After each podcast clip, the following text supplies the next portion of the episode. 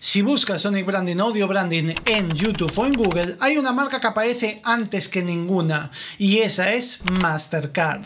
¿Cómo? ¿Pero dónde está mi I'm loving it? Como podrás pensar, hay algunas marcas que tenemos integradas como ejemplos más evidentes de audio branding, pero eso no quita que sea increíble que Mastercard se haya posicionado en tan poco tiempo como un referente en esta aplicación del branding. Porque si te posiciona como pionero, te posiciona como referente, y parece que Mastercard tiene los algoritmos a su favor. El universo sonoro de Mastercard fue presentado en 2019, y en palabras de su CEO Raya Raya el sonido añade una poderosa nueva dimensión a nuestra identidad de marca y un componente crítico sobre cómo la gente podría reconocer Mastercard hoy y en el futuro. Hay que tener en cuenta y entender la complejidad de una arquitectura de marca como la de Mastercard, que tiene productos físicos, productos digitales, comunicación audiovisual. Dentro de la presentación de esta nueva identidad sonora, marcaron como uno de los valores Global Resonance Local Relevance, es decir, resonancia global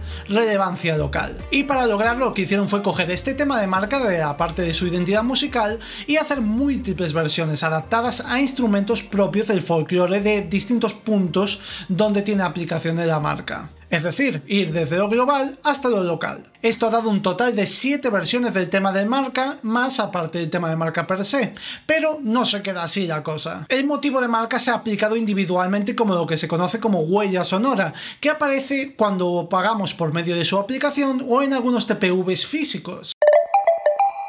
Este cierre de ecosistema va desde lo más simple e individual hasta lo más global y complejo. Y ya como dato curioso para los frikis melómanos como yo, el tema de marca fue compuesto por Mike Shinoda, que fue cofundador de Linkin Park, y resulta que tiene estudios en diseño gráfico y en branding. Los caminos de la vida, oye. Ya distintas versiones de los temas de marca ya acumulan varios miles de visitas en YouTube, que no es una cosa que tenga poco peso dado que es una identidad sonora, no es una canción, es la identidad de una marca. Y estos son los efectos palpables de trabajar un Sonic Branding, lograr posicionarte, colocar los algoritmos a tu favor y finalmente convertirte en referente.